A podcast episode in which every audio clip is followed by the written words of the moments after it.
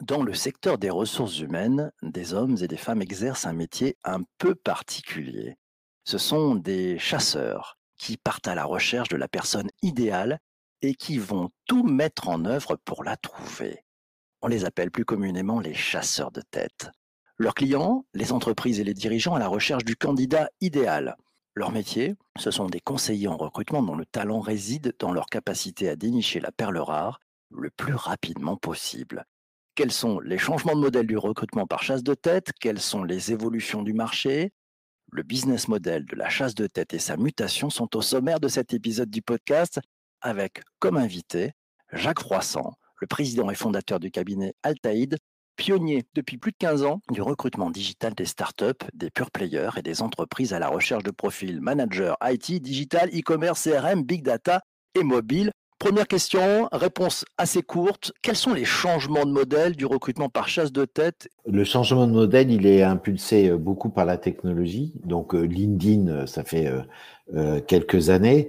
on est passé. le métier de chasseur de tête, c'est d'avoir un network, de se créer des bases de données pour identifier facilement des candidats. Avec euh, LinkedIn, on a toujours cette dimension d'attirer euh, euh, des gens dans son réseau, mais on a la possibilité d'aller chasser des gens qu'on connaît pas du tout et pas seulement dans, dans une région donnée. par exemple, ça nous arrive de mener des chasses avec une vision européenne, voire mondiale, sur des postes très spécifiques. Donc ça, c'est ça, c'est une première transformation. Et il y en a une deuxième qui était initiée euh, avant le Covid et qui s'est considérablement accélérée, c'est qu'aujourd'hui, 100% des premiers entretiens qu'on fait avec des candidats, c'est des visios. Euh, et, les, et nos clients ont aussi pris cette habitude-là. C'est-à-dire que qu'on leur présente trois ou quatre candidats euh, issus de notre travail de sourcing et de sélection, ils vont d'abord faire une visio avec ces candidats-là avant de faire venir euh, celui ou celle qui lui plaît le plus ou les deux qui lui plaisent le plus. Ça, c'est un vrai changement aussi euh, du modèle. Après, sur le, le modèle business, ça a un, un, petit peu, un, petit peu évolué. Euh, il y a de plus en plus de chasseurs qui travaillent au forfait, c'est-à-dire qu'on définit un tarif pour la mission qui ne dépend pas du salaire, alors qu'il y avait une habitude métier qui était de travailler au pourcentage, euh, qui est fatalement inflationniste. Euh, et, et, ça, euh, j'étais dans le combat depuis 21 ans. Tu nous as rajeuni tout à l'heure. Ah oui. voilà les, voilà en gros les trois axes importants d'aujourd'hui. D'accord. Et, qu'est-ce qui dans, dans, la dans la relation entre bah, tes clients, hein, les entreprises qui sont à la recherche du, du candidat idéal, ces candidats, tes équipes, Qu'est-ce qui a changé en fait, même au, sein de, ton cabinet, par exemple, tu, as repositionné ça comment? La, la, relation avec les clients, elle n'a pas beaucoup euh, changé. Nous, on avait une culture de, chercher à bien connaître nos clients, donc on est euh, ce qui a changé, c'est qu'on on, on, est bien, on aimait bien aller les voir, se rendre compte physiquement euh, comment étaient installées les équipes, euh, etc.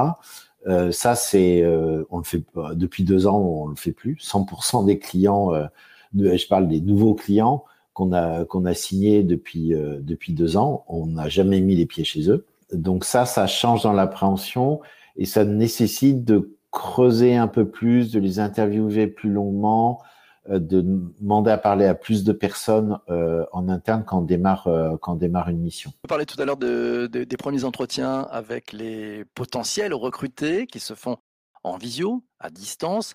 Ça a changé quoi ça? Parce que toi, tu, tu, avais l'habitude et tes équipes de, recevoir en fait les candidats dans ton cabinet, de faire des, premières rencontres comme ça. Là aujourd'hui, on est par écran interposé, on n'en voit que la moitié supérieure de, la personne. Ça, ça, change quoi dans votre technique, dans votre appréhension, dans la façon de poser les questions, ce que vous allez chercher? Qu'est-ce qui a changé en fait? Chez nous, il n'y a pas eu de changement brutal parce que avant le Covid, c'était déjà 60% des cas. En fait, comme on évolue euh, euh, chez Altaïd sur le, marché de l'IT, du digital, qui sont de plus en plus euh, pénuriques, les candidats veulent plus se déplacer pour pour rien ou, comme ça. Comme ils sont très sollicités, bah, ils vont pas aller faire trois ou quatre rendez-vous par semaine chez un chasseur. Ils préféraient déjà qu'on fasse des interviews au téléphone ou en visio. Donc, on est venu petit à petit à ce modèle-là et on a appris à le gérer. Et en fait, on se rend compte d'une chose, c'est que notre métier, au-delà d'identifier et de sourcer des candidats, c'est euh, aussi un, métier d'évaluation. Et euh, sur deux axes, c'est euh, sur le savoir-faire du candidat, donc est quelle est son expérience, quel est son potentiel, donc ce qu'on appelle les hard skills aujourd'hui.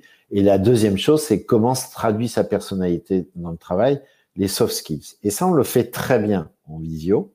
Ce qui euh, est plus difficile à faire, c'est de sentir le feeling que tu peux avoir avec quelqu'un. Mais c'est pas à nous, chasseurs, d'avoir le bon feeling avec un candidat. Le, le, bon feeling, il doit se faire entre le client, le futur euh, manager et le, et le candidat. Euh, finalement, euh, on se faisait des fausses idées de se dire on sent pas des choses, etc. Mais euh, au final, c'est pas à nous de les sentir, ça change rien. Et ça nous arrivait plein de fois de se dire moi je le sens bien, celui-là, j'ai un bon mhm. feeling avec lui. et que finalement, dans notre shortlist de trois candidats présentés, soit le premier éliminé au profit des deux autres. Et, et ça, ce, ce feeling et ce ressenti-là, c'est à notre client de l'avoir avec les candidats qu'on lui présente. Ok, une, as une question d'Olivier qui te demande recrutement en full remote, c'est top, mais quelle est la part des jobs en full remote euh, que, tu vois, que tu vois émerger? En full remote, on en voit peu émerger. La grosse tendance, c'est euh, des entreprises qui proposent deux jours par semaine de remote. Le full remote, les, beaucoup d'entreprises y sont pas prêtes. Nous, 50% euh, de nos clients sont, euh, sont des startups même dans les startups, c'est pas si évident que ça parce que tu es en train de bâtir une culture d'entreprise. Donc, bâtir une culture d'entreprise avec des gens qui sont à distance et d'autres pas, c'est compliqué. Euh, donc il y a beaucoup de, il y a beaucoup de questions là-dessus. Mais on pourra faire un autre sujet une autre fois là-dessus. Ça sera un autre sujet là-dessus, effectivement. Euh, mais tu recrutes le candidat de voir aussi ceux qui sont compatibles avec euh, finalement ce, ce, travail en mode hybride qui est un peu nouveau pour beaucoup, pour beaucoup de monde et qui amène euh, pas mal de complexité, hein, notamment dans du management, j'allais dire, figital. Est-ce que ça demande aussi d'aller chercher d'autres qualités dans les, dans les candidats chez vous? Oui, alors ce qui est intéressant aujourd'hui, c'est que tout le monde a une expérience de télétravail. Donc, euh, il n'y a plus de présupposés. donc, on sent très bien certains qui qui sont pas prêts. Moi, je dis qu'en gros, il y a moins de 10% des gens qui sont prêts à faire du full remote, euh, qui, euh, sont euh, euh prêts à la fois en termes d'organisation, mais qui sont capables de travailler seuls, sans voir personne, travailler avec des outils à distance. C'est moins de 10% des gens. La plupart, l'expérience du imposée du remote leur a fait toucher du doigt que deux jours par semaine, c'est bien, ça donne une liberté, on gagne du temps sur les transports, euh, etc. Ça peut me permettre de, euh, de prendre une option d'habiter plus loin. Euh, il y a beaucoup d'avantages à ça, mais il y a vraiment le besoin de se retrouver en équipe, etc. Et moi, je le vois dans, dans, en discutant avec nos clients, c'est quand même la majorité. Je le vois en interne. Nous, on a laissé ouvert à l'équipe de s'organiser comme elle voulait. Et naturellement, sont revenus en, à deux, trois jours par semaine euh, ensemble. Euh, deux, trois jours par semaine ensemble. Tiens, tu as une question de, de, Vincent. Il est sur YouTube. Il te demande quelle est la différence, selon toi, entre un chasseur et un bon chasseur de tête? C'est simple. Euh, le chasseur, il a un fusil et il attend que le vol d'oiseau passe et il a que deux cartouches dans le fusil. Le bon chasseur, il n'est pas chasseur, il est comme nous, il est pêcheur. Il part en bateau avec un logiciel de navigation, un sonar, un sondeur pour aller là où se trouvent les bancs de poissons qu'il cherche. Et à bord, il a filet à grosse maille, filet à petite maille et, et ligne et hameçon. La différence, pour, pour euh, c'est de faire un vrai sourcing euh, multicanal euh, parce qu'on nous on a une grosse mécanique par exemple de diffusion de nos offres sur le web, sur les réseaux sociaux, etc. Mais ça nous amène que 10% des candidats. 90% des candidats, c'est aller les chercher là où ils sont. Et là, il faut être outillé. Aujourd'hui, on peut pas prétendre faire de la chasse de tête sans avoir des vrais outils de sourcing pour euh, te donner un ordre d'idée, euh, sur euh, LinkedIn recruteur, on, on, dépense plus 80 000 euros par an chez Alteid. Mmh. Donc c'est c'est c'est ça outil et il n'y a pas que ça comme comme outil chez nous. Et, dans le modèle, puisque ça fait 21 ans donc que le cabinet Altaïd existe, bon anniversaire. Dans le modèle, tu as vu émerger et changer quoi dans ces 20 ans Le phénomène des job boards a, totalement révolutionné le sujet? Il y a, ça bosse avec des API, ça se passe comment? Il y, a, il y a 20 ans, les job boards existaient, hein, les monsters, cadre d'emploi, etc. existaient. Le, le shift très fort, euh, c'est l'arrivée de LinkedIn. Nous, on l'a intégré dans nos process de recrutement en janvier 2004. Alors, on était très, très précurseurs, euh, mais ça a vraiment révolutionné. Euh, ça a remis dans certaines entreprises une fonction de sourceur interne. LinkedIn, ça a permis à des entreprises de, de réintégrer euh, une partie du recrutement qui déléguait des chasseurs de tête, avec euh, une, euh, une, efficacité interne quand c'est bien mené qui peut être qui peut être importante. Donc ça, ça a changé ça. Après, tu as vu des générations de ce qu'on appelle des ATS, des Applicant Tracking System, donc des logiciels de gestion du process de candidature, qui mhm. sont de plus en plus connectés euh, euh, à, à l'API de LinkedIn, par exemple, dans ton ATS, tu as rentré euh, des candidats ou les candidats se sont inscrits eux-mêmes en répondant à une annonce et tu vas pouvoir euh, faire le lien avec leur profil, euh, leur profil LinkedIn. Et après, tu as des outils de search dans ta base ATS qui sont extrêmement puissants et qui intègrent de plus en plus de, on va dire un gros mot, d'intelligence artificielle entre guillemets. Mmh. Allez, tiens, une question de, Arnold. Il est sur YouTube. Il dit quelles évolutions, quelle évolution du sujet diversité et inclusion, quelle marge d'influence des cabinets de chasse de tête sur leurs clients? Ça se passe comment ce sujet-là avec tes clients? Nous, on est très engagés dans ce sujet depuis euh, très longtemps. On a été euh, euh, au début de l'association à compétences égales pendant dix ans actifs et en promouvant la diversité. On est signataire de la charte de la diversité. On forme les gens. Il faut savoir que la loi oblige les cabinets de recrutement euh, et les recruteurs en entreprise à être formés euh, euh, au sujet de la diversité.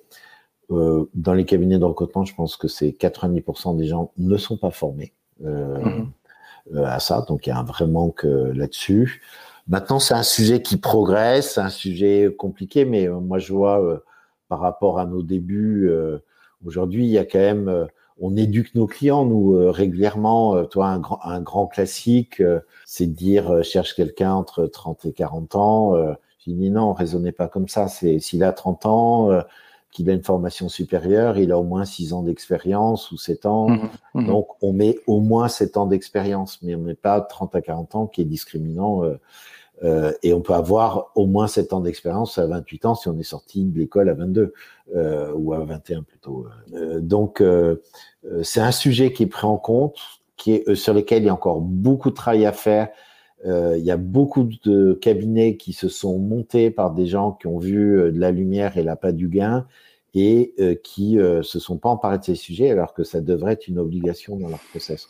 Ok, très clair. Euh, tiens, une question de, Zuber, euh, il est sur YouTube aussi. Petite question, est-ce que le candidat handicap peut être repéré par un chasseur? Alors notamment, tu nous parlais des, des entretiens en, visio. On peut voir peut-être certaines personnes en situation de handicap quand on les rencontre euh, en, en, physique, hein, mais là, le fait de la visio, c'est un sujet qui s'aborde, vous faites comment? Moi, je trouve que majoritairement, les candidats qui ont un handicap, euh, ils abordent le sujet eux-mêmes naturellement tout de suite. Euh, déjà, je pense que par expérience, euh, certains qui sont en fauteuil pour voir s'ils peuvent rentrer dans la boîte ou pas. Mhm, mhm. toi, malheureusement, toi à Paris, on a des bureaux chez Alteid. Bah, on peut pas monter en fauteuil roulant. L'ascenseur est tellement exigu que ça rentre pas. Donc, je pense qu'ils abordent naturellement ça. Et puis l'handicap, il faut voir aussi que c'est aussi euh, plein de gens qui ont des handicaps légers et qui sont pas gênants. Euh, il y a des gens qui sont un peu sourds, ou des choses comme ça, qui sont appareillés et tu le sens pas quoi dans le truc. Donc je trouve, trouve pas que ça soit euh, un, un, sujet. enfin, en tout cas de notre expérience à nous. Alors c'est vrai qu'on évolue dans un univers qui est peut-être plus ouvert que d'autres, le, digital euh, là-dessus, où les gens sont, sont plus décomplexés par rapport, euh, par rapport à ça. On parlait tout à l'heure des, réseaux sociaux, de LinkedIn, des, outils aussi pour pouvoir traquer les, les, candidats. Olivier te pose la question, comment trouver un candidat qui n'est pas sur les réseaux sociaux? Il y en a encore un plein. Comment vous faites? Il y en a de moins en moins. Puis dans, alors nous, on chasse dans le digital, c'est quand même, il n'y en a pas beaucoup qui nous échappent. Comment on fait? Ben Justement, je te disais qu'on était les pêcheurs et ben c'est là où on sort la canne de pêche à la mouche et qu'on va dans euh, les, petites rivières euh, ou les petits gaves des Pyrénées pour aller trouver le bon candidat.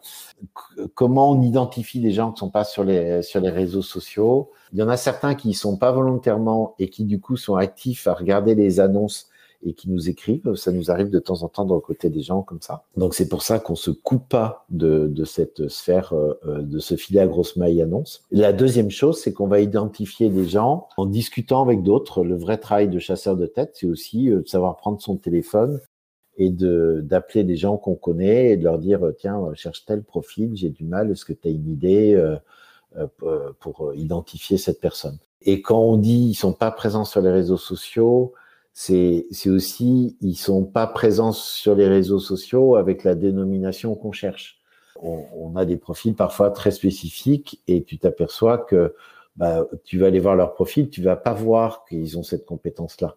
Donc euh, c'est là où c'est important pour nous aussi régulièrement de savoir prendre le téléphone, de lancer des hameçons euh, sur, sur, des, sur des sujets spécifiques. Dans, dans, cette ère où tout va beaucoup plus vite, on cherche l'efficacité, est-ce que dans la transformation, il y a une transformation dans les demandes de tes clients Est-ce que les profils sont uniquement en vue de combler euh, un poste pour un projet euh, immédiat ou il y a aussi un peu de perspective en se disant on cherche quelqu'un qui va pouvoir évoluer dans notre boîte c'est comment? C'est très sur du court-termiste ou au contraire, des clients ouvrent vraiment le champ en disant voilà les qualités que nous cherchons pour euh, maintenant et de futures années? Il y a un peu de, ça, ça, dépend des, ça dépend des contextes.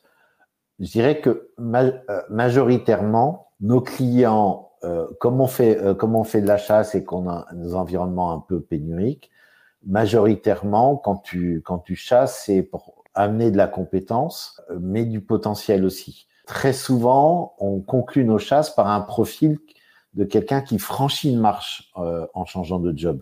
Donc, soit en élargissant son champ de responsabilité, je sais pas, je suis euh, responsable acquisition euh, dans un petit site e-commerce, j'ai 300 000 euros de budget annuel et je passe à un poste où j'ai 2 millions. donc, je franchis un step. donc, je sais pas tout. j'ai besoin de développer mon potentiel, donc on va regarder ça, mais j'ai toutes les bases. C'est souvent une chasse, quels que soient les domaines. D'ailleurs, ça se termine un petit peu comme ça. Après, il y a quelques cas, euh, j'en sais rien, quand tu recrutes euh, un CFO, un directeur financier euh, dans une startup qui doit gérer une levée de fonds, les investisseurs, etc. Tu vas chercher un CFO qu'il a déjà fait ailleurs souvent.